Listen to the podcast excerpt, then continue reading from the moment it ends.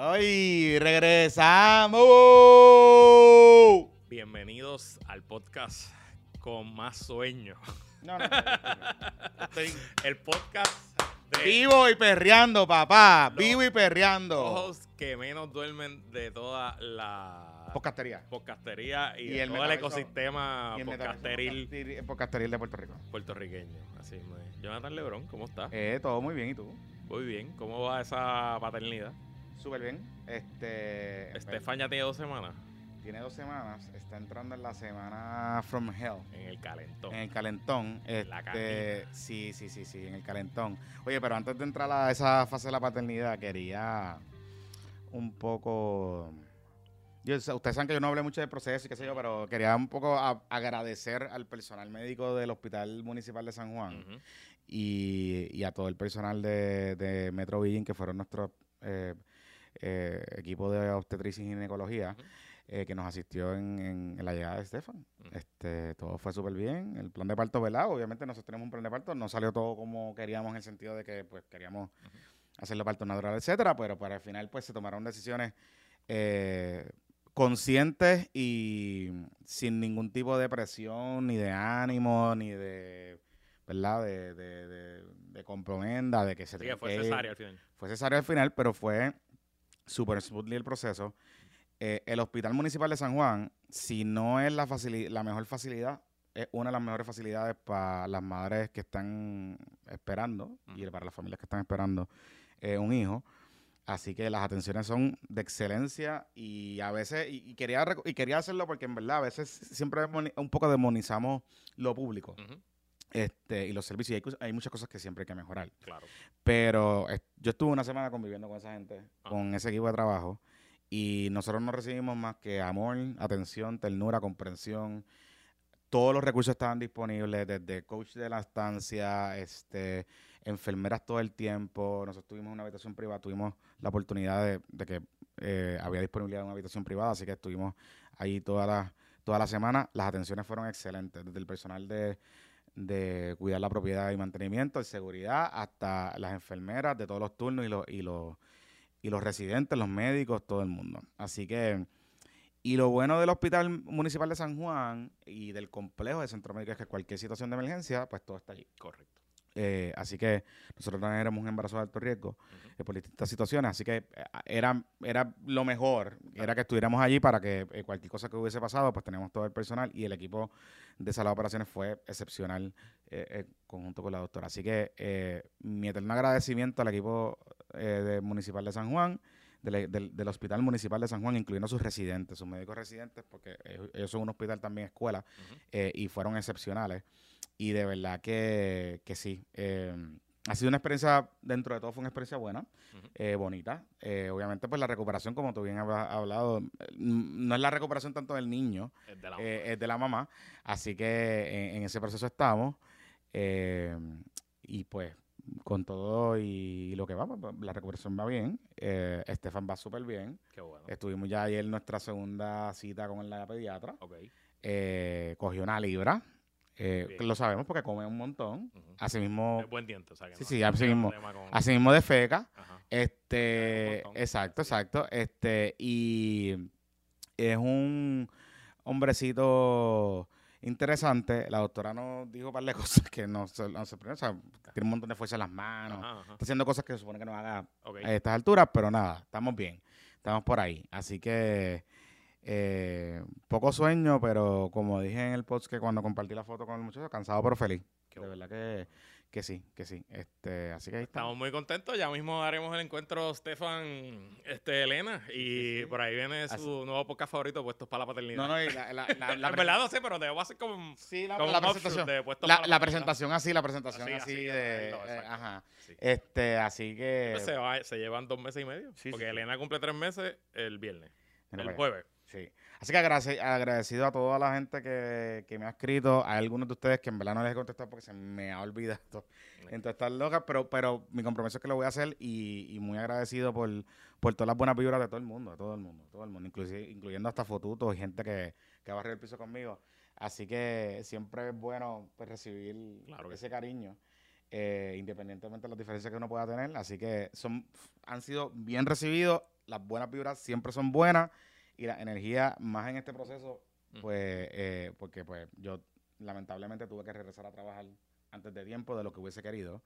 Eh, pero la situación de este negocio es así.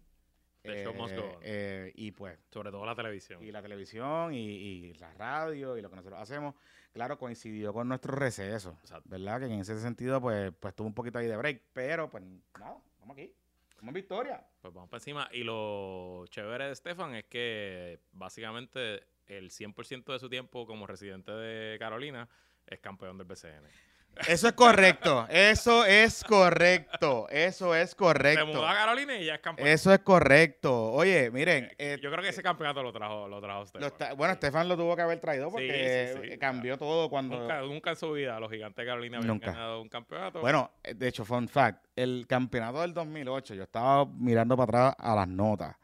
Ellos estuvieron a tres minutos. Y yo creo que perdieron una final contra los cangrejeros. No, no. El primer campeonato de la era de Piculín y Arroyo, yo creo que fue contra Carolina. Mm, yo creo que fue el 98, creo que fue. Uno de esos. Sí, uno de eso. esos, creo que fue contra que fue el equipo de Orlando Antigua, Sí, ese que equipo heavy. Creo que sí. Pero el campeonato del 2008, que fue la vez que ellos estuvieron más cerca, fun fact, es que el formato del torneo había cambiado. Ese formato del torneo, la postemporada era como un todos contra todos, y entonces la final llegaba... Entonces ellos le ganaron a todo el mundo, de hecho, dejaron en la carretera de Santurce. ok.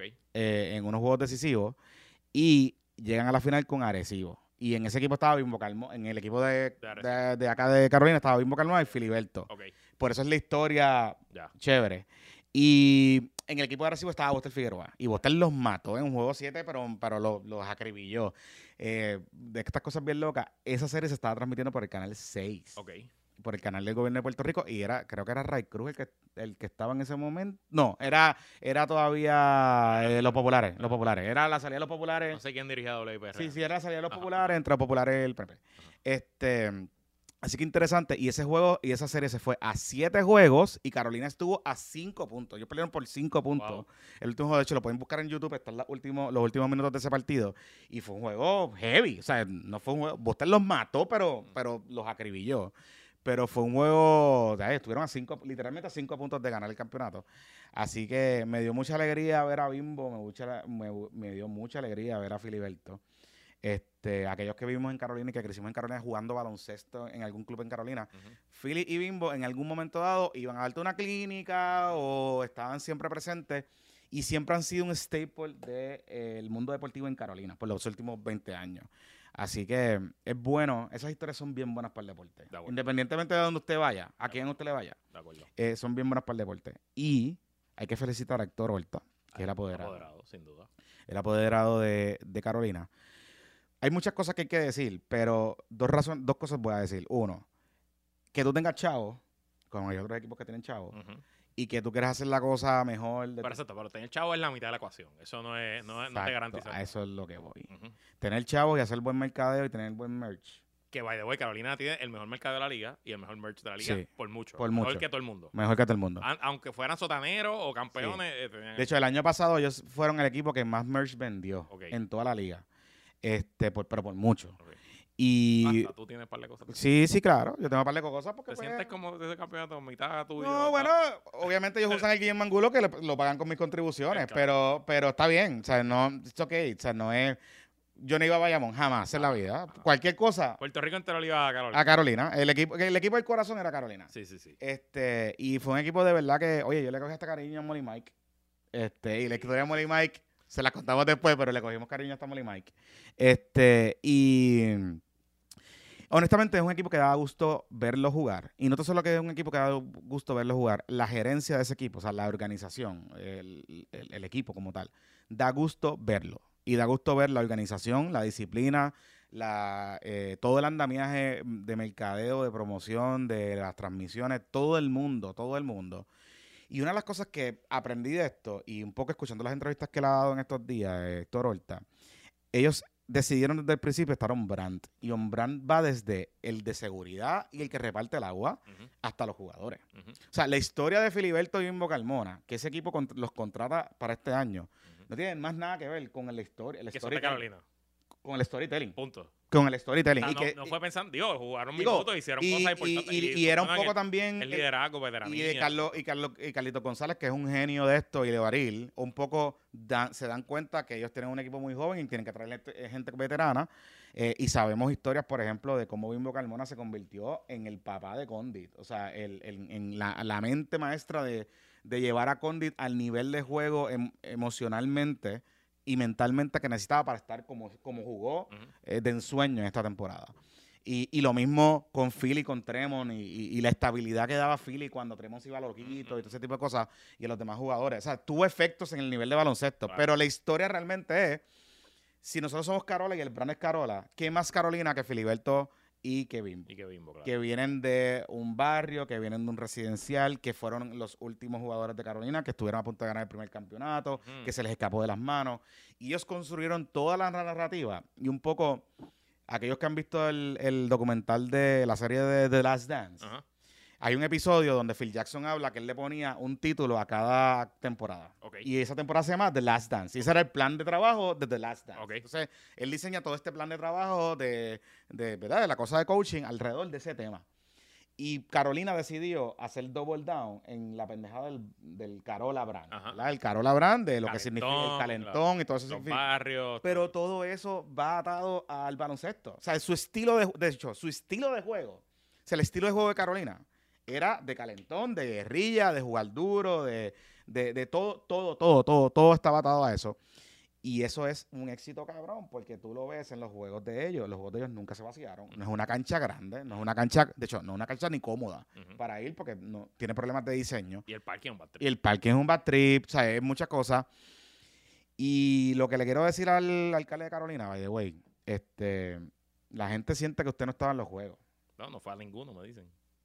No fue al desfile tampoco la Y el chisme, el chisme que está corriendo en Carolina es que a él no le gusta el brand este del calentón. Porque él siente que son muy cafres, que eso del reggaetón como que no pega con Carolina y que él no y que él no que la- su visión de lo que es la ciudad de Carolina no está conectada a eso. Yo le tengo que hacer un cuento al alcalde. Yo solamente voy a decir Ángel Mato 2024. Sí, Dale. exacto. Pero yo, le- yo le tengo que hacer un cuento al alcalde. Mire, alcalde, mi hija juega voleibol en un club de voleibol de Carolina. Ok.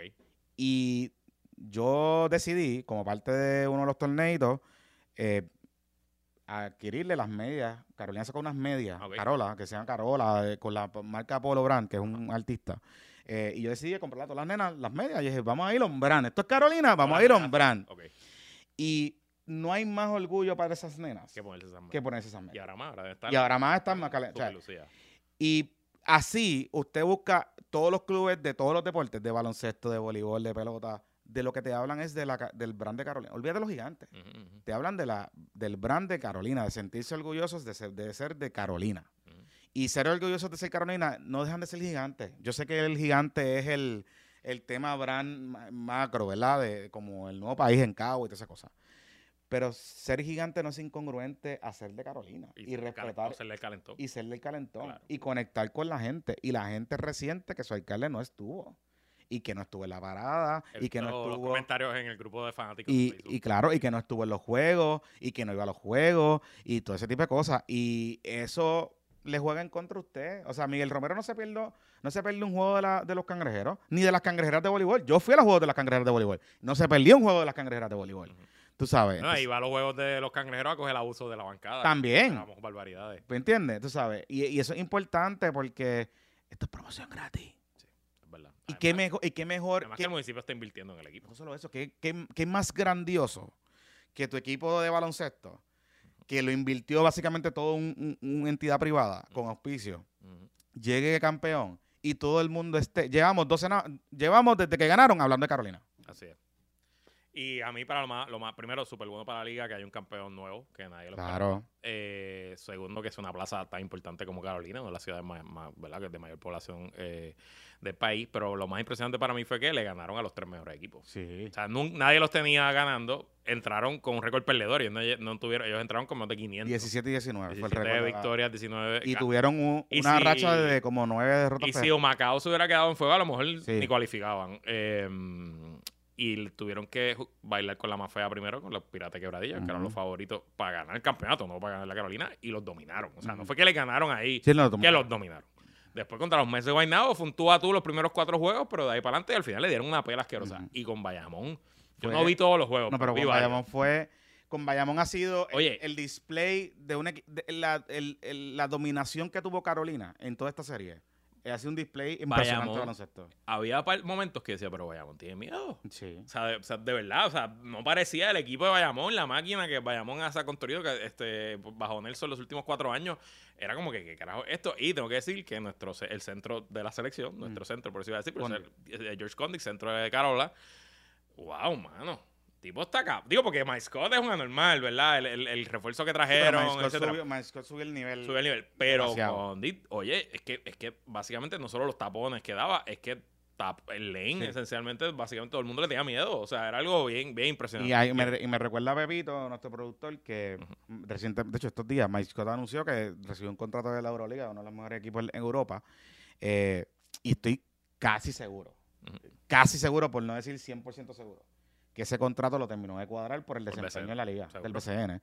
Eh, porque Mike Scott, no tan solo es, él ajustó su juego a FIBA, ajustó su juego a la liga y dominó. O sea, un tipo de 6-7 que no tan solo te mete la bola afuera, que te defiende y, eh, y le gusta el... Y volvemos al brand. Se vivió la marca del titeraje del calentón. Y eso es... Eso es eso, Corillo, aquí, esto no te lo van a decir en ninguno de esos podcasts que no han jugado nunca deporte. No hay más importante que tus jugadores respondan a lo que tú quieres comunicar como equipo. A tu filosofía. A, tu filosofía como equipo. Pregun- si no, pregúntale a Dicasiano. Ujú. Que tus jugadores respondan a lo que tú demandas de ellos. Porque va a llegar un momento que la bola no se está metiendo, como le pasó a Carolina, pero va a salir un gallo del banco y va a meter la bola. Y va a salir un tipo y va a dar la falta cuando hay que darle. Y va a salir un tipo y va a defender cuando hay que defenderla. Y eso solamente responde cuando tú logras comunicar, y Carlos González y Levaris son genios en eso, en sacarle lo mejor a los jugadores y comunicarles lo que tenían que hacer. Y como todo el mundo estaba en allí, pues, Ujú. ¿sabes? No hay pasa nada. Así que felicidades a los gigantes de Carolina y bueno, pues el BCN regresa en el 2024. Mira, y dejen de escuchar a la gente que no sabe de baloncesto decir que Carolina iba a perder, que se guayan por ahí. Oh, hubo, hubo una Ay. persona, ¿qué fue lo que él dijo? Que si yo, que si Bayamón pierde hoy, yo soy incompetente, fue Es lo que él dijo. incompetente, inepto, por Ah, eso, por ok, eso es que Yadier Molina le dijo lo que le dijo. Yo- ¿sabes? Porque, Yo pues, que no, yo nunca subo stories y nada, y Sarah subió story de Sí, sí, que- sí. Y no hay que mencionar el nombre. Ustedes saben quién es. quién es. Tú sabes quién es. Pero se estuvo guayando toda la temporada. Mira, Que ya. se vaya a la final, qué carajo. Terminado puesto para el BCN. Y de hecho, no eh, lo sigan para recomendaciones de apuestas porque se van a joder. Ajá. Terminado puesto para el BCN, el béisbol invernal empieza en noviembre, la bancada ya está formada, somos 16, la vamos a pasar brutal. Pero antes de ir a los temas y a la política, que Sí. yo sé que es lo que ustedes quieren, recuerden que este y todos los episodios de Puestos para el Problema son traídos por nuestra comunidad, nuestros patroncitos pymes. Y hoy arrancamos con el original, el que lleva con nosotros desde el primer día, la gente buena de la Armería Gutiérrez en Arecibo, tu armería y club de tiro patroncito. Haz los trámites para tu portación de armas o practica tu puntería en Arecibo. Y recuerda que ahora, bajo la nueva ley de armas, puedes ir a practicar tu puntería en un club de tiro como la Armería Gutiérrez en Arecibo sin tener licencia. No es necesario que tengas licencia para que uses sus facilidades. Así que aprovecha. Si estás por la zona de Arecibo, búscalos en Facebook como Alguería- Almería Gutiérrez o llámalos al 787-878-2995. 878-2995. Y este PPP Extra también es traído a ustedes por la gente buena de Rainbow, el piso, los muebles, incluso el aire que respiras podría estar más limpio y sano. Mira a ver, para los que tengan recién nacidos en la casa. Limpia tu casa naturalmente con el poder del agua, el sistema de limpieza para el hogar Rainbow. Utiliza el elemento más poderoso de la madre naturaleza, el agua, para atrapar el sucio y los malos olores mientras purifica el aire de tu hogar. Este sistema de limpieza Rainbow utiliza eh, el agua para capturar el sucio del hogar y las partículas microscópicas restantes son capturadas por el sistema de filtración EPA. La combinación de estas dos etapas de filtración elimina el 100, casi el 100% del sucio y los contaminantes y alergenos de tu hogar. Para conocer cómo puedes beneficiarte del sistema de limpieza Rainbow, coordina una cita sin compromiso con la señora Cepeda llamando al 787-604-6107. 787-604-6107. Así que gracias a Rainbow, a Almería Gutiérrez y a nuestros patroncitos pymes. Mira, ¿tú sabías que esta semana era la semana de los payasos? ¿Es la semana de los payasos? No Bueno, sabía. Me acabo de enterar Ok. eh, y lo acabo de compartir a través de nuestras redes sociales. Nos puedes buscar en Puestos para el Problema. Que la representante de Mayagüez, Jocelyn Rodríguez, la próxima y segura alcaldesa. Oye, me enteré de parle. Hay muchos candidatos. sí, hay, hay muchos muchos, hay candidatos. El muchos. 25 de julio hablé con unos cuantos. hay muchos, hay Tengo muchos candidatos. para contarte. Hay muchos, muchos candidatos. Ajá. Pues me eh, está compartiendo, tú sabes que ahora es la, la obsesión de social media, Ajá. que es subir contenido, contenido, contenido. Tira, tira, tira, Tíralo, tira. tíralo. Sin parar, sin parar. Ajá. Pues entonces, este, Jocelyn Rodríguez parece que le recomendaron subir un post que dice felicidades a todos los payasos en su semana. Gracias por hacernos reír, por mejorar los días de muchos y por su compromiso, con la niñez. Valoramos su labor y los felicitamos en esta su semana. Ah, pues. Así que no lo sabía, no lo sabía. Vamos felicidades a- a, los va- payasos. Vamos a empezar abrazando a un comentarista deportivo.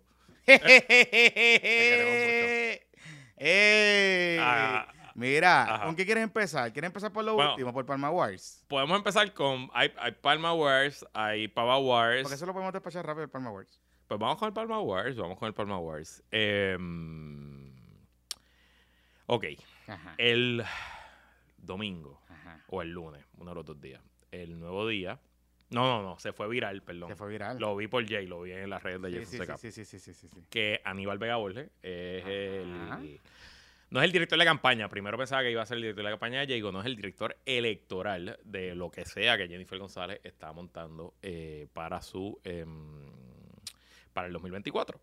Em, hubo un evento. Jennifer ahora tiene comité el comité está en Atorrey, en el edificio del centro, eh, que eso yo entiendo que es por... Eso es por... Después eh, del departamento de trabajo, frente a Retiro yo creo que es por ahí. Eso, eh, no, el condominio del centro es donde era la cornucopia, que Exacto, era una, eh, la panadería bien cool que había ahí. En Hay que estar el sitio ese que bailan... Las la nenas, las muchachas que, necesitan ayuda para comprar ropa. Sí, ese mismo. Sí, sí, sí, sí, sí, sí, sí, Ah, de hecho, ahí hay un dispensario que yo voy de vez en cuando. Ah, sí. Sí, sí, ahí. Sí, sí, porque salgo de Radio Isla y voy. Y ahí está Verate este, por ahí. eh, Exacto, que espérate, bueno. que es un sitio bien. Bueno, bueno, bueno, bueno, bueno. Ajá. Entonces, ¿qué pasó? Bueno, pues. eh, pues se fue viral. Eh, eh, Aníbal Vega básicamente estaba dando un taller electoral a un grupo de personas. Habían allí, el comité no es muy grande, quizás No. había 50, 60 personas.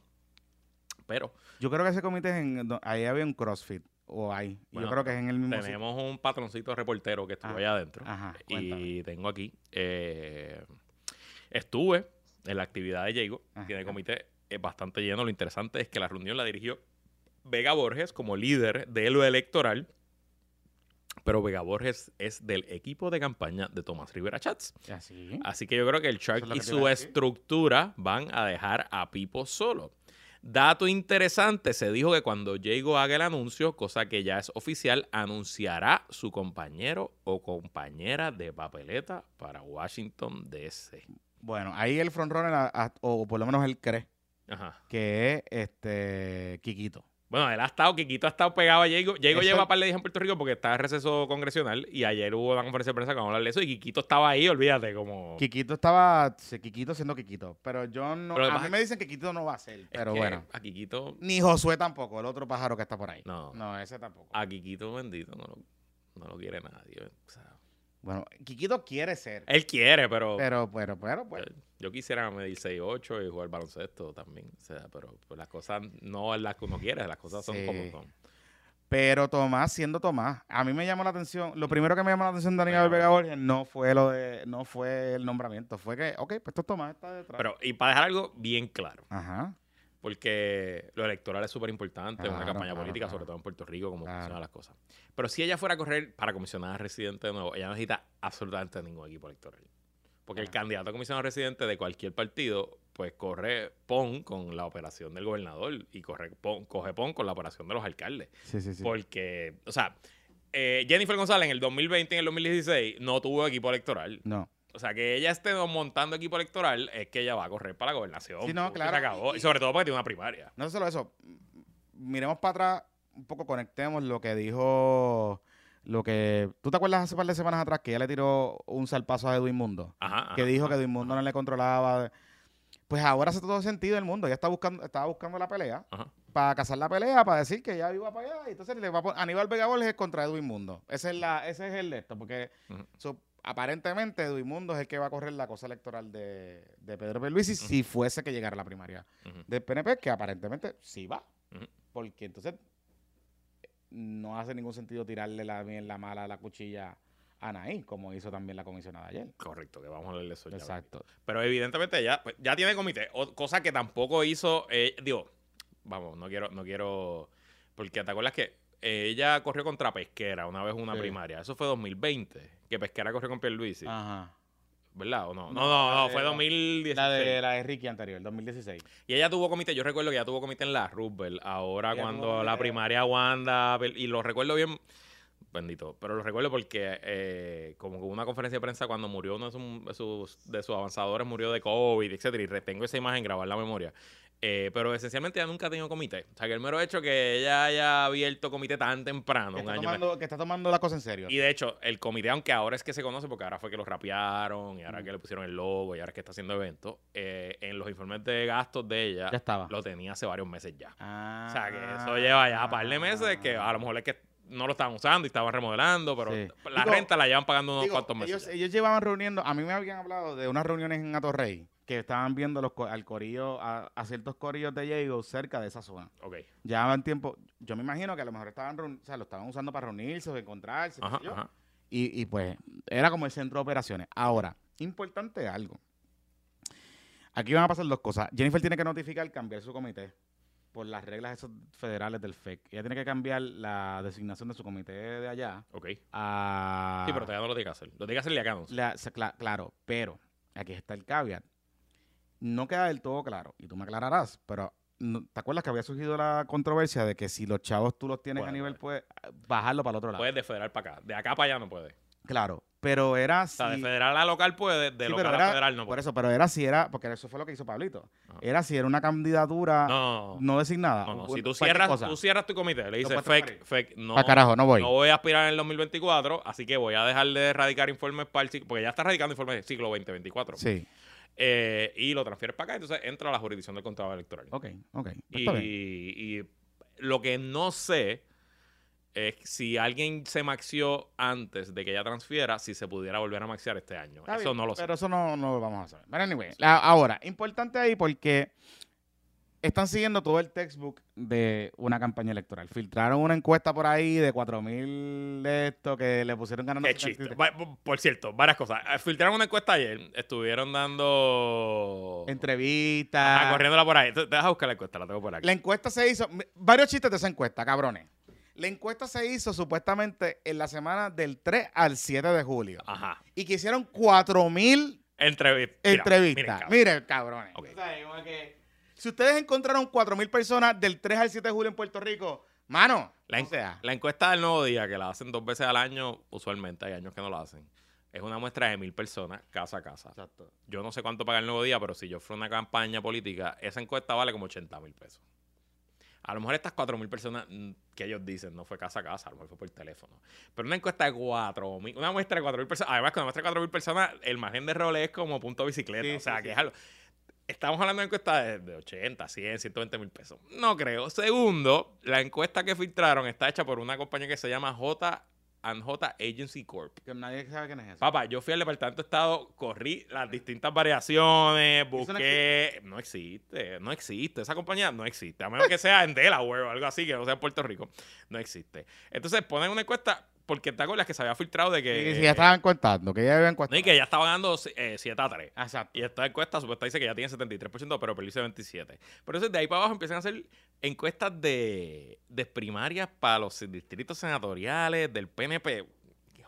Cabrones, no, nadie hace eso. Es que es tan, es tan difícil tú hacer una encuesta de distrito senatorial a nivel nacional y sobre todo con personas desconocidas, porque pues en San Juan y en Bayamón hay, hay, hay legisladores PNP, senadores PNP, pero en Arecibo no hay. Entonces en Arecibo están preguntando aquí por cuatro personas random. Arnaldo Jiménez, el, el Ani, el Soler, Ro- Rosales, Héctor González, Moray Madía, que a lo mejor los PNP los conocen, los PNP bien jalcorosos de, de Arecibo están, que están bien metidos en estos temas, pero nada, esto obviamente es una fabricación. No me extrañaría que ella haya hecho encuesta. En los informes de ella, yo no he visto el último quarter. No lo he visto, así que si alguien lo ha visto, me puede corregir, lo, lo aclaramos en el próximo episodio. Pero el informe de ella, del 2023, no hay gasto de encuesta. No, no. Ah, Aparentemente, a mí me habían dicho que ella iba a encuestar en este quarter.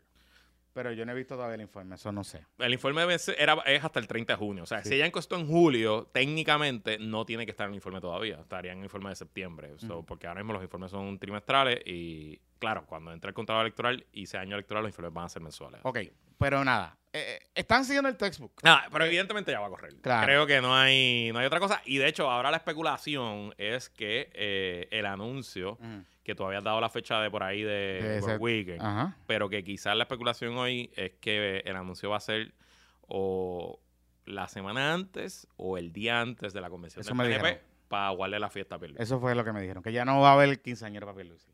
Que Sí, ya- de hecho, tenemos que, PNP llámenos, que vamos a grabar podcast allí, Sí, sí, en la sí. convención. Sí, sí, sí. sí. El compromiso está hecho, necesitamos la coordinación para que Pepito haga el remoto.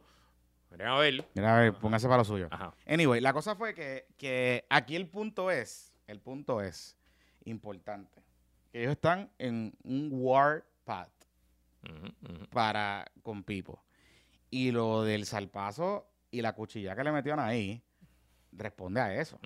Responde a eso, porque ya no tenía ningún tipo de razón ni argumento para tirarle a Anaí. ¿Qué estamos hablando? La conferencia de prensa que ella dio, ella dio una conferencia de prensa para denunciar unos fondos de no sé qué, creo que eran eh, estudiantes por la universidad. Estaba hasta con Lizzie Bulgo de Proyecto Sí, era algo- Su creo- oficina en el Capitolio. Su oficina está en el Capitolio. Sí, sí, eh, creo que era algo bastante positivo. Creo que era algo. Ajá, cool. ajá, o sea, ajá. nada, nada, nada wow. Pero. Y allí cogieron y le preguntaron, obviamente, y ella cogió y, y- y barrió el piso con recursos naturales y básicamente acusó a la secretaria de, de ser una irresponsable. Bueno, le dijo irresponsable Buscar la cita. y que, y que ella estaba así eh, haciendo persecución política, utilizando su agencia, investigando la casa de sus suegros.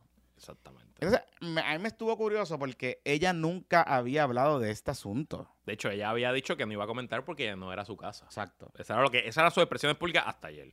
De hecho, esto fue lo que... Y de eso, y recuerden que esto fue después de que Jovino con, con sus papás fueron a, a Dijo. los federales. Dijo, me gustaría que la secretaria de Recursos Naturales no fuera tan irresponsable al hacer declaraciones públicas cuando ni siquiera han concluido las investigaciones y cuando hace públicos documentos internos de la agencia que ni siquiera le han enviado a las partes, expresó González Colón refiriéndose a las acusaciones de destrucción de mangles de la propiedad. Además, la comisionada reciente criticó duramente la gestión de la secretaria del DRNA en relación con una multa emitida por una fiesta en Salinas, calificándola como un chiste. Destacó que todo el asunto tiene un tinte político y selectivo y que no debe ser exclusivo para una familia. Bueno, ella tiene, ella tiene, ella tiene algo de razón y voy a, voy aquí a, romper estas, do- estas cosas por parte. Quiero, quiero hacer bien claro con esto. Ok. Hay que dividir, separar dos cosas aquí. Una cosa es lo que ella puede decir sobre la propiedad de su, de niet, de su cuñada. ¿Cómo es la mierda esta? Del, de los papás de Jovín y de Jovín y todas esas cosas. Y pues en eso ya pudiese tener algo de razón. ¿Por qué? Porque la realidad es que todas esas casas allí están ilegalmente en, en la paguera. Es la realidad, lo hemos hablado aquí. Esto es una situación de hace 50 años y el gobierno de Puerto Rico ha arrastrado a los pies por muchas razones. Por muchas razones. Correcto. Por muchas razones. Hay mucha gente allí muy poderosa y pues nada, esto es el último capítulo de las casetas de La Palguera. Y en eso ella tiene razón. Y tiene razón y le provoca un problema adicional a recursos naturales porque cualquier decisión adversa de recursos naturales que según el informe que ya publicó Recursos Naturales que se filtró, parece que va por ahí, que los van a multar o lo que sea, eh, tiene que, van a tener que concluir exactamente lo mismo con otras casas o con otras querellas que lleguen allí. Digo, lo que dijo la secretaria es que hay tres querellas. Que hay tres querellas, pero no, pues entonces sí, si con Y una, de- ser para lo mismo. Pero eso. te voy a decir una cosa. eh, Jennifer tiene razón, es verdad. Sí. Si no le meten mano a nadie, ¿por qué carajo le están metiendo mano a ella? exacto. Pero por otro lado, si hicieron las cosas ilegal, pues hicieron las Por cosas ilegal y las por- consecuencias pues son las Por eso te digo, por eso te digo. Y a- pero, pero, pero ahí, yo no sé si la fortaleza y la propia Nay Rodríguez está entendiendo que esto es una situación similar a las mareas, porque no lo es. Los dueños de las mareas y los invasores de las mareas son unos títeres, pero no son los mismos títeres de la palguera. Correcto. Y Los títeres los de la palguera son, son títeres All Money. All Money, All Money Westside. y que están conectados en todos lados. Están conectados en el ejecutivo, en el judicial, en el legislativo, en el alcalde, en todos lados. Y si usted cree que usted va a poderle enviar una multita y decirle a ellos, me tumban la caseta ya, este, le voy a hacer un cuento. Le voy a hacer un cuento. Y la van a llevar hasta las últimas consecuencias. Y si el, y si el Departamento de Recursos Naturales tiene ese bandwidth, pues que meta mano. O sea, si Anaís se convierte en la secretaria que tumba por una vez y por todas las casetas de la palguera, hay que hacerle un monumento. Hay que hacerle un monumento y va a entrar al Salón de la Fama de los ejecutivos del gobierno. Ahora, Eliezer Molina tendría que. Cállese la boca. eh, o sea, tendría que. besarle los pies a la nena. sí, sí, O o sea, sea, ya no- no- no pasa nada. Ponerla de candidata a comisionada residente. Eh, independiente. o sea, literalmente. Compañera papeleta. Y li- literalmente. Y el calentón que le va a buscar al gobernador en medio de una primaria Claro. es heavy porque ahí, ahí hay donantes, Corillo. Ujú. Muchos donantes y mucho dinero. Así que yo no sé qué carajo ellos van a hacer. Pero esa es la que hay.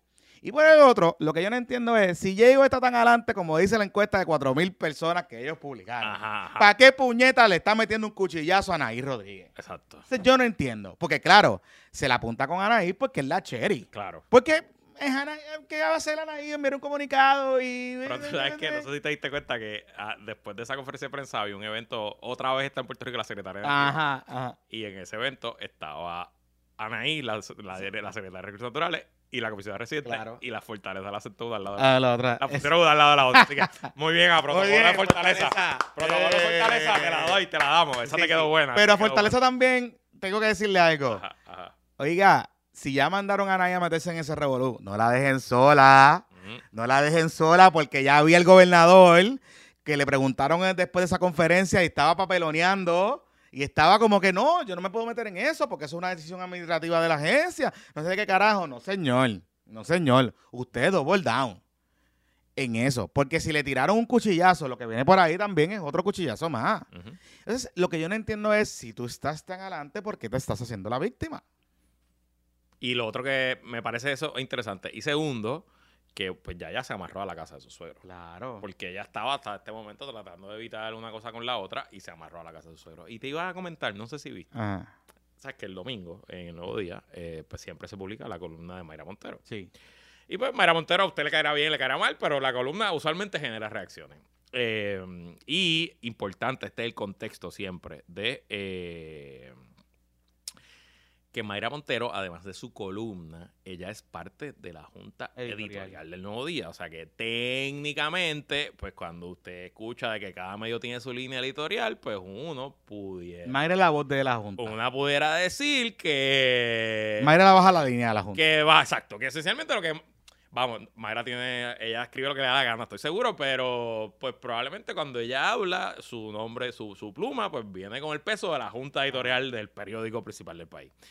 Y la columna era lo más interesante. Déjame buscarla aquí que la tengo, se me fue de las manos. Este, la tengo. Y si usted se quiere reír, Mayra eh, hace su columna en un podcast. Y es en verdad la cosa más loca del mundo. de Pero verdad. lo- Ah, yo nunca lo he escuchado. Sí, pero Claro, lee, lee Lo- su. Sí, es como lee, pero ella lo como que lo... Dice, era como que la familia de Jennifer González. Déjame buscarlo aquí. Espérate. Este... Aquí no quiero caerle mal. Pero la, la columna, eh, el periódico El Nuevo Día como que... Aquí está, aquí está, aquí se, se llama La familia de Jennifer González. Ajá.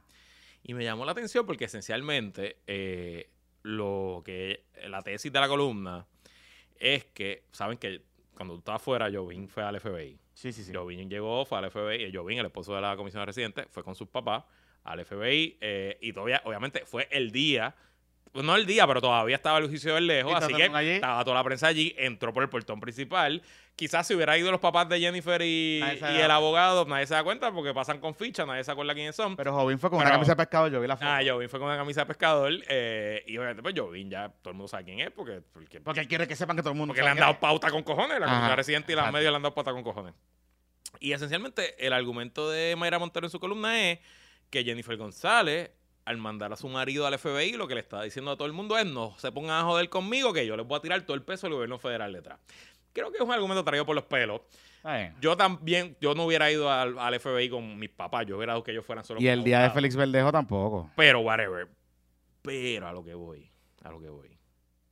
Podemos leer esa columna como un cambio de posición editorial de cómo el nuevo día trata a Jennifer González. Yo no sé, porque O hoy... estoy leyendo demasiado. Sí, porque hoy cuando yo vi el periódico por la mañana y la portada, el periódico cubrió lo que dijo Jennifer, pero no cubrió lo que es la reacción del gobierno.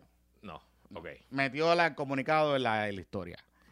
Entonces, yo lo que estoy pensando es que es lo que yo les vengo diciendo. Yo no creo, o sea, yo sí creo, coincido contigo, que el periódico El Nuevo Día ha tratado con guantes de seda por mucho tiempo a Jennifer González. Esencialmente toda su carrera. Claro, pero, Todos los últimos días. pero, creo que el periódico está sabiendo que esto es un WordPad y que lo que está provocando es riling up una primaria. Y eso es más importante a la hora, la verdad, que, que cargarle los, los topos a alguien, porque esta primaria a todo switch eh, va a haber mucho chavo y mucha pauta y mucho cocoteo. Y eso significa que en la medida en que tú temprano estés cazando la primaria, pues tú te posicionas en un lado que puedes beneficiarte tangi- tangencialmente de cualquier cosa que pueda pasar en la primaria, ¿no? Desde, desde la pauta hasta la cobertura, el engagement y la mierda. So, yo creo que esa es la posición del periódico, en verdad. No, no creo que es una posición de, de, de- de que esté cambiando. Yo creo que es una posición de que queremos el cuchilleo. Me gusta cómo terminó la columna. Dice, y una preguntita más. Mm. Determinar Jovín viviendo en la fortaleza. Ya que es, ya sé que es fuerte, pero haga un esfuerzo para imaginarlo. Seguirá siendo un ciudadano privado que saldrá corriendo para el FBI cada vez que lo pique una mosca. Nadie lo sentó y le leyó la cartilla. Vayan corriendo los estrategas de Jennifer a darle unas clasecitas. Por ese camino, tarde o temprano, la va a hundir. Eh, sí. Sí, ¿Es sí, sí, es, cierto. Bueno, es que el- todo el mundo dice que el talón de Aquiles de Jennifer González es Jovin, eh, lo tropical. Y Él siempre ha sido un muchacho tropical. no sé si lo que siempre es un mucho tropical, es que la familia de Jovin Ujú. tiene un montón de cosas, no estoy diciendo que ilegales, pero complicadas. Eh, ellos son unos comerciantes y tienen propiedades. Pero son doctores. Pero tienen Sí, muchas pero cosas. tienen muchas cosas. Y Tienen muchas cosas. parece ser que de esas cosas hay cositas por ahí que van a salir. Y entonces, pues nada, eh, eh, Jovín esencialmente es un mama's boy. O sea, él estudió medicina, pero creo que no terminó. Y depende de sus papás. Creo que los ayuda a correr sus cosas y qué sé yo. Así que cualquier... O sea, distanciarse de la familia de su esposo, mano, está cabrón que la juzguen por eso. Pero a la misma vez, pues si su esposo fuese otra, otra persona, digamos que fuese un profesional que dependiera de hacer otras cosas y que no estuviese tan público, pues quizás no, pero ella misma se metió sola. Y si no nos hubieran contado todo el Camelot del Love Story y de los jet ski, de los Kanami, Que jangueaban jangueaban, que jangueaban en la palguera. Que jangueaban en la que, palguera. y no hubieran negociado con los canales de televisión para que le transmitieran vivo la boda y no le hubieran pedido a todos los ricos de este país que le pagaran la boda. Digo, no sé, eso supuestamente. ¿A quién, a quién, a quién, a quién? a los ricos del país que le pagaran la boda, que todo el mundo... El registro de bodas de Jennifer no fue en Macy. No fue en Macy, busquen, averigüen y saben lo que le estoy diciendo. Eh, bueno, pues, como se dice en inglés, what's good for the goose. Sí, It's sí, good sí. for the gander si tú hiciste, eh, eh, como parte de tu estrategia de relaciones públicas, tu relación con tu marido, pues ahora tienes que aguantar el calentón, porque si a tu marido le dio con tumbar medio acre de, de mangle para hacer una terraza, pues el calentón te viene para atrás. Bueno, vamos para la pausa. Vamos a la pausa. Para seguir hablando de un par de cositas, que quiero hablar de el Fahad Word. Ajá, y una cosita buena de Fajad y te voy a contar lo que pasó el 25 de julio la semana pasada para que nadie se nos quede Dale. sin. Pero antes, este PPP Extra, esto es un anuncio que ni a Jonathan ni a mí no, no sirve de mucho porque pues, nuestra vida sexual en estos momentos probablemente está eh, en negativo cero. Pero si usted no está bregando con un recién nacido o recién nacida, recuerda que capela.love tiene lo que está buscando para esa chispa en tu vida sexual. Capela.love es una tienda de productos para adultos que te ofrece unos juguetitos bien entretenidos que te ayudarán a bajar la presión de las noticias del día y el calentón de este verano con empaques discretos y mucho amor y fuete. Nadie se va a enterar de lo último que compraste en capela.love y recuerda que si utilizas el código Pórtate Mal, te llevas un 15% de descuento en tu primera compra. Así que gracias, capela.love. Y este podcast es traído a ustedes por otro podcast, el podcast de nuestro buen amigo La Trinchera con Cristian Sobrino. El episodio más reciente que escuché, que ya tiene varios, varias semanas, varios meses, fue con el periodista A.W. Maldonado. El, el- Ese- está ese- ese- buenísimo. Ese es el, el- el autor intelectual del popular. Ese el original es el, popular. el cronista popular, es un periodista, él es, él es hijo de puertorriqueño, se crió en Estados Unidos, llegó a Puerto Rico en 1957, eh, fue fundador del periódico Era de los. El de- Diario, trabajó en El Mundo, escribió en San Juan Star y esencialmente pues cubrió, ah, escribió un libro moscoso, eh, hablaron de todo eso, está él bueno. es el, el ideólogo popular. Y obviamente, pues Sobrino, que pues con su año en el gobierno, jefe, está buenísima la conversación. Así que en la trinchera con Cristian Sobrino puedes escuchar conversaciones profundas con figuras de alto perfil y todos los relieves en la discusión pública de Puerto Rico, desde miembros de la Junta de Supervisión Fiscal como David Skill, comentaristas políticos como Luis Dávila Colón y Leo Aldrich, senadoras como Joan Rodríguez Bebes, activistas como Eva Prado, exfuncionarios del gobierno como Marcos Rodríguez Emma, tuiteros como la vieja changa y podcasteros como el bizcochito Jonathan Lebrón y Luisito Marí Herrero. Hemos estado en varios episodios allí con Cristian, porque todos se sientan con Cristian Sobrino en la trinchera para discutir de forma relajada los temas más controversiales que otros programas no tocan, ni con una vara de nueve pies. Busca la trinchera con Cristian Sobrino en Spotify, Apple Podcast y todas las plataformas de audio de podcast. Suscríbanse y atrévanse a entrar a la trinchera. Y también aprovecho para darle una queja a Cristian Sobrino Mm. de que anoche estuve sin luz desde las 7 y media de la noche Ah, sí. hasta las 7 de la mañana. Qué bueno está eso. Sin luz. Cristian Sobrino. Qué bueno te que lo estoy recuerda. dando la queja. Qué bueno que lo recuerden. Recuerden, si se le va la luz, Ajá. se le va la luz, usted llama a Luma primero. Haga su querella y va a Twitter y busque Sobrinovich, Sobrino de taguea Exacto. y le mete la querella, el número de querella, que Sobrino le va a dar seguimiento a la gente que se le va la luz. Así que ya lo sabe. Mira, este. Ok. ¿Quieres ir para Papa Wars? Rapidito, rapidito, porque fue la semana pasada. Obviamente estábamos de break. Yo no tenía ningún plan de ir al 25 de julio, pero pues decidieron hacerlo en Aguada. Este, así que. Way, que- te tengo que decir algo rapidito. Ajá. Eh, el Partido Popular Democrático no tiene iluminación. No sé. Eh, Caba- Corillo. Y esto yo no vi, yo no vi la televisión, no vi la Ajá, pero cuarta lo, televisión. estoy haciendo bien, con, toda- ¿sabes? Con toda una honestidad, con, todo el cariño del mundo. Eh, el presidente de ustedes es negro. Ajá. So, necesitan luces. Ok. Porque en la era de las redes sociales y del internet y de la televisión, en una actividad que era en fucking Aguada, que era la, no sé qué hora era, los, Ah, canales, ajá, los canales de televisión y todo el mundo iba a depender de lo que ustedes transmitieran por internet. Pero ¿Qué allí pasa? estaban todos los canales de televisión. Sí, La mayoría, porque no había nada más que hacer, pero, Por eso, pero está bien, pero hay otros que no. Y hay otros medios que no. Y si o sea, que tú me estás hablando de BC Puerto Rico. No, yo te estoy hablando de cualquier otro. Yo te estoy, hablando, yo te dale, estoy dale. hablando de cualquier otro medio. Cabrón, si tú entras a la página de internet del Ajá, Partido Popular ajá. Democrático, además de que falló con cojones live porque estaban poniendo música que no tenía copyright Ajá. y el algoritmo se los va a tumbar. Fun fact. Eh, lo segundo es que no se veía casi Jesús Manuel. De verdad. No se veía. O sea, había, había un tema de iluminación heavy. Entonces, mano, tú sabes, eso son cositas básicas. Básicas. Nada. Co- Coditas del saber. Para, ya lo saben, para la próxima. Eh, nada, estuvo de lo más interesante, eh, pero lo que te iba a decir, eh, varias cosas de, obviamente, tú no, no, cuando Charlie Delgado anunció, ya tú te habías ido, así que no hemos hablado tú y yo de esto, yo lo hablé con el Come y lo hablé con Manuelito Calderón, eh, pero me llamó la atención varias cosas, que Charlie le había dicho al nuevo día, Charlie tuvo su evento el viernes antes en, en Lares, fue un fracaso total, no sé si viste foto, por ahí no había ni 100 personas, un fracaso, pero un fracaso monumental. Y le había dicho el nuevo día que iba a ir el, el 25 de julio, no fue. Ah, no fue. No fue. Es, eh, pero ese fue como un canán por ahí, estaba como jangueando. ahí. Pero no fue, no fue. Y había dicho, y estaba, o sea, Isabel Aguadilla Aguada, ¿me entiendes? Y de hecho, él en Aguada, él dio una pela asquerosa en la primera. En el Aguada sacó 85% del Ok. voto. O sea, que él es un sitio que, que, o sea, que técnicamente debe tener bastante apoyo allí. Me llamó la atención que no fue. Luis Javier Hernández, el de Villalba, sí fue. Parecía como un sultán. No, pero me llamó muchísimo la atención. Lo hizo súper bien. Ah. Llegó bien temprano.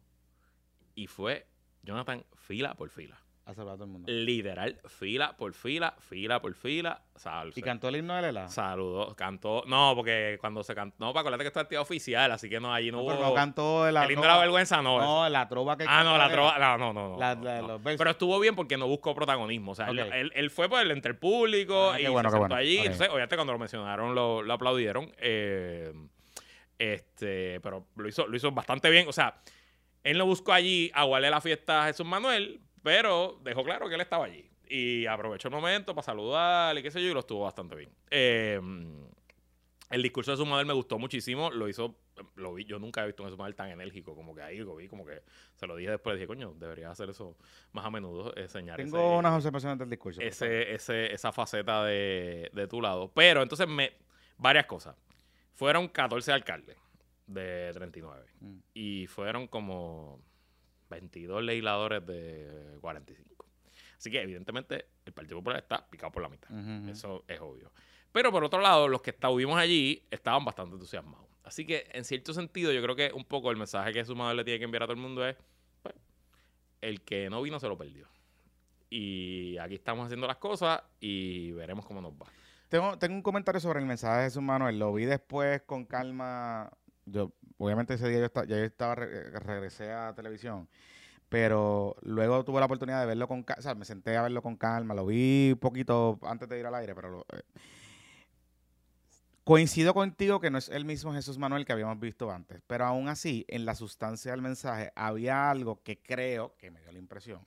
Que fue que sufrió cambios de edición a última hora con Recuerden que José Luis Dalmau el día antes le da una entrevista al vocero. Ah, sí, presentó el vocero con la nueva tesis de él, de Lela, Sí, que, sí. qué sé yo, y que es la tesis Colbert, realmente. No es la tesis de él, pero es la tesis Colbert. Correcto. Y toda esta teoría y no sé qué. Y no sé si en algún momento dado, o ellos se el equipo de Jesús Manuel o Jesús Manuel se sintió algún tipo de presión o de cambiar algún tipo de mensaje de la tónica, que hubo partes del mensaje que aquellos que hemos escrito cosas, sabemos que si tú haces algunas ediciones, de momento se te puede quedar algo con la prisa, lo que sea. Y lo vi en partes que era que, ok, pues yo cambié algo del mensaje y quiero ver cómo lo ajusto y cómo queda. Yo creo que estuvo bien dentro de todo overall. Yo le doy 6 chocolatitos de 10. Y le doy 6 chocolatitos de 10 porque no se veía bien. No se veía bien en, la- en donde lo vi, no se veía bien. Y no se escuchaba bien, etcétera. Pero eh, en los sustantivos creo que pudo haberlo hecho mejor en, en el mensaje si hubiese tenido un, poqui- un poquito más de tiempo. Y claro, obviamente la trampa que le hace José Luis Dalmao, que es, claramente es una trampa que le tira a José Luis Dalmao y que negocia con el vocero, y Colbert y todo el corillo, era para sacarle un poco de, de, de, de, de quis- de- su comodidad. Porque el 25 de julio es el quinceañero de el ELA.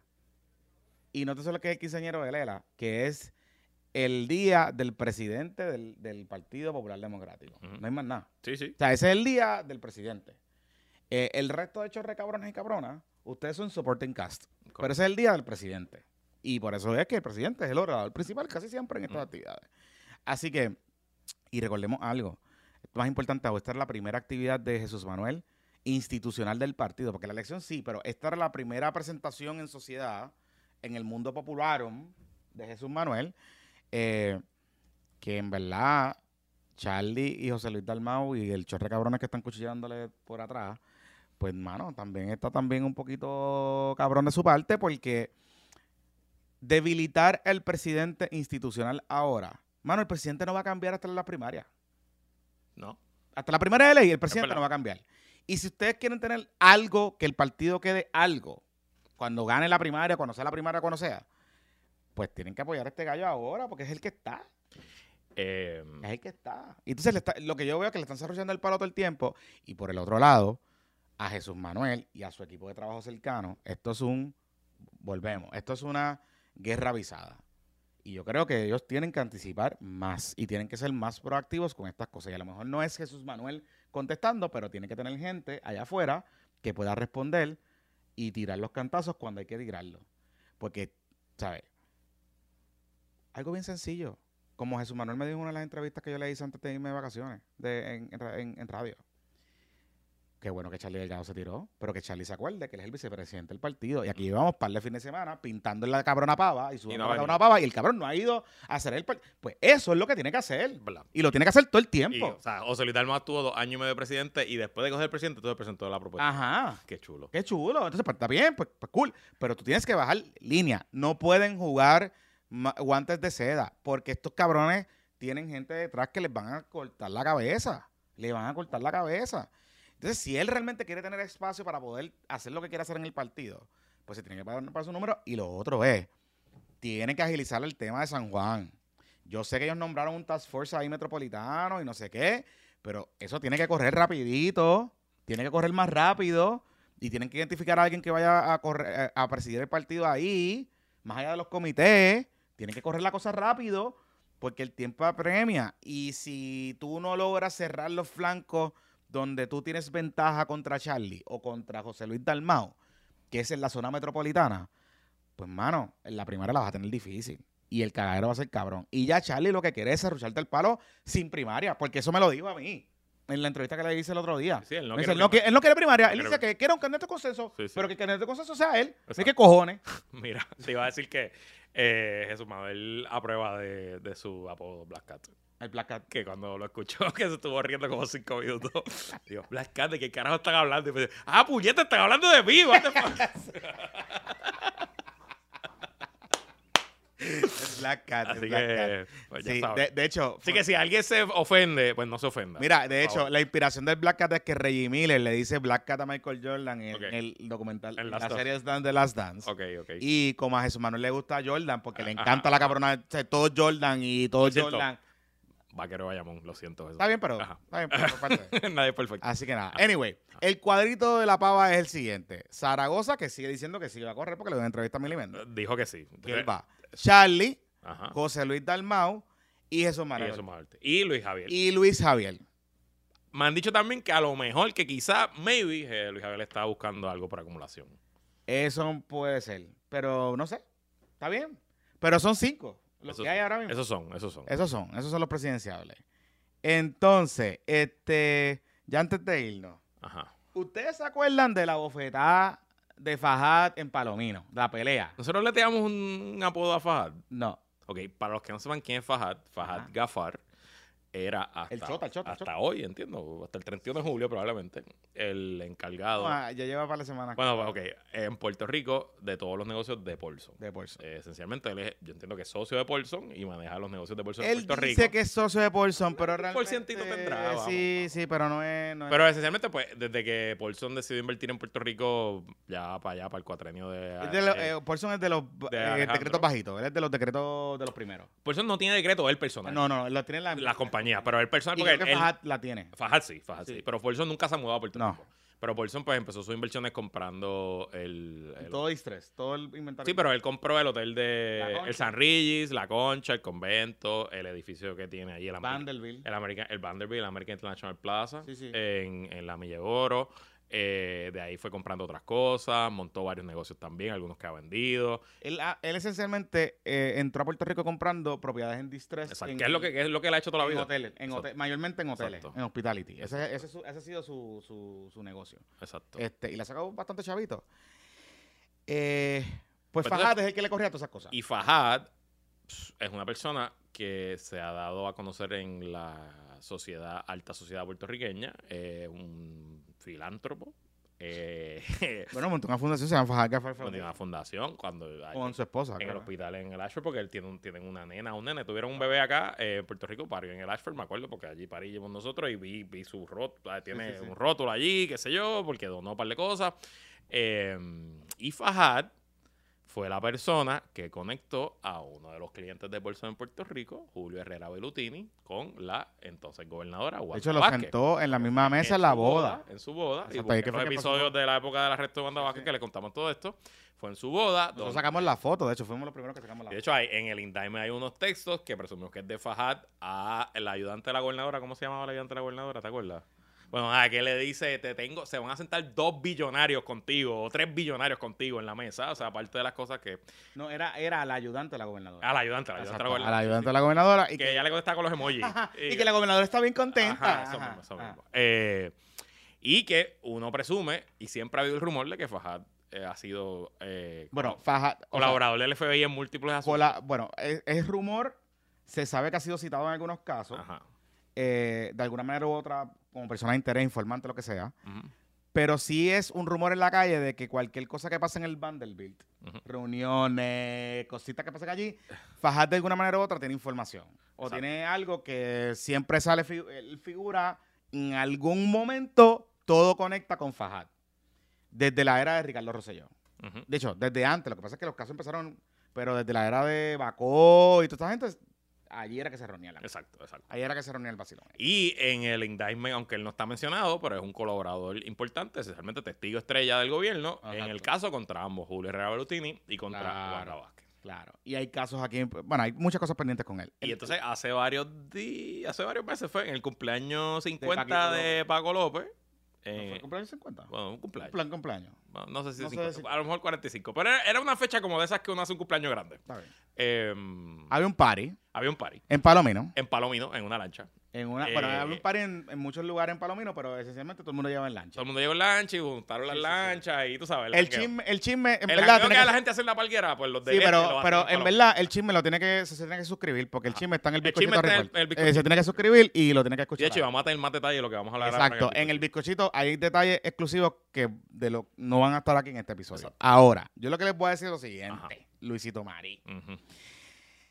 Me estuvo curioso porque sale un comunicado que lo publican así como de la nada en estos días Ajá, ajá. de las empresas Paulson notificando cambios en su equipo directivo. Ah, y recuerda que las empresas Paulson hace como tres meses hicieron un blitz de PR que compraron páginas completas en todos los periódicos. a Rolando, Padua y a amigo, que cosas- es mi pana Rolando Padua. Que es un es un es mi pero- pana, trabajamos Exacto. literalmente cubículo con cubículo en el cuarto piso de la campaña. Sí, Alejandro sí, es sí, mi sí. pana. Y no tengo nada malo que decirle, al contrario. Pero obviamente, pues ahora él es el. Rolando lo ascendieron como. Él era el jefe, el gerente general del San Regis. Él ya había es- desplazado a Fajad. y ahora es el jefe de todo Paulson en eh, él ya había desplazado a Fajad. Fajad se había quedado como un puesto secundario y, y Rolando era el que estaba respondiendo y era el que habían sacado en este blitz de PR que hubo porque Fajad cumplió un aniversario, las empresas de Paulson en Puerto Rico, qué sé yo, algo así. Ajá. Este, la cosa es que eso coincide con unas transacciones que hubo a principios del año pasado, entre el año pasado y este, de que ellos compraron unos dealers de carro, como creo que Ellos han comprado básicamente todos los líderes de carros de, de lujo. lujo y también compraron Gómez, el, autogrupo. Autogrupo, y- Gómez, Gómez y, Hermano. y ahora se llaman todos United, eh, qué sé yo, eh, tiene un nombre, United Connection. Pero en el comunicado anuncia la llegada de otro muchacho. Que esencialmente ahora las operaciones de Puerto Rico se van, las van a controlar Rolando Padua en la parte de hospitality, que es todos los hoteles y toda la cosa de turismo. Y el resto de las cosas lo va a manejar este otro muchacho. Que creo que va a estar como que por encima de Rolando, pero algo así. Pero a lo último, a lo último, a lo último del comunicado, a lo último, a lo último, a lo último, en el último párrafo, ponen una frase así como que, y ahora Fajad va a dedicar su tiempo a trabajar en, Sus deberes administrativos en United Collection. en United Collection, que es el grupo de dealers de carros. Exacto. Carros usados, de hecho. Así que, o Sí, sea, que no le dieron ni los carros de lujo. no, no, no, no. O sea, fa- bueno, United Collection tiene, pero, Estoy aquí leyendo en el medio pero de... lo que pasa es que los carros usa, los carros de lujo de esa marca, todavía ellos no son dueños completos, ellos tienen, ellos tienen parte, Ok, que son con Gómez hermano. ok. Este, así que. Está cabrón. Fajad de janguear y de Bahía a vender carros usados en la 65. Porque, mira, este Porque es el- Autogrupo, Autogrupo 65 está a la 65 y United Collection está a la 65. Sí, mano. Está cabrón. Está duro, en verdad. De irte de la milla de oro No A de Bahía 65. porque se pasaba en Bahía. de. Bahía para la 65. Mira, so, Paulson, Puerto Rico se complace. Estoy leyendo del medio de Pollo Maldonado, A Boricua. Paulson, Puerto Rico se complace en anunciar el nombramiento de Rafael Cedeño Paulson, que presumo que tú sabes familia de él, como vicepresidente ejecutivo de la compañía, Rafael Cedeño Polson. Con una trayectoria impresionante y compromiso con la excelencia, el señor Cedeño Polson aportará una gran experiencia y conocimiento a la organización. Pues una maestría, blim, blim, blim, okay. Y en el último párrafo del comunicado de prensa, o por lo menos de cómo lo recoge Boricua, al mismo tiempo, Paulson Puerto Rico anunció que Fajad Gafar concentrará sus deberes administrativos en United Collection, el concesionario de automóviles, mientras que Rolando Padua, que es el que hablamos, Mm. coordina- continuará liderando las demás empresas de Paulson Puerto Rico, que incluyen Condado Vanderbilt, Sí, la todo- todo Resort, sí. Condado Ocean, American National Plaza, 270 Muñoz Rivera, San Regis, sí. Ocean Drive Residence y Vanderbilt Residence. Esto responde a algo que yo les voy a contar el chisme completo en el Bizcochito Report. Les, les invitamos a que se suscriban al patreon.com diagonal puestos para el problema, porque ahí yo voy a expandir porque he averiguado muchas cosas más. Y sí tiene que ver con lo de Palomino, pero también tiene que ver con unas cositas que pasaron y que han pasado.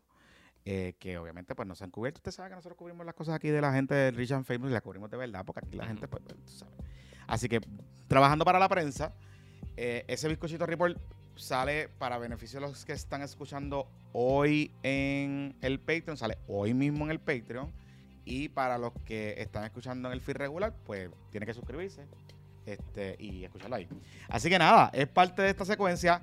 Lo que les puedo adelantar es que la bofetada de Palomino, el héroe nacional de Palomino, que le metió la bofeta a Fajad. ¿Y fue, fue Paco el que le metió la No, fue Paco, chico. No sabemos. Escuchaste- Ah, te escucho. Claro, no me acuerdo, no me acuerdo. Claro que sí, cabrón. Yo sé quién está. Búsquelo. Está en el bizcochito. Exacto. El que le metió la bofeta le costó. O sea, que eso le costó más que el lío con los federales y Wanda Vázquez. O es que se suma, se acumula. Se suma, se acumula. Vamos, vamos a darlo Escucha el bizcochito report de hoy. Vamos a darlo ahí, vamos ahí. Que la fuerza lo acompañe. Volvemos el domingo, Corillo. Y bye. Bye.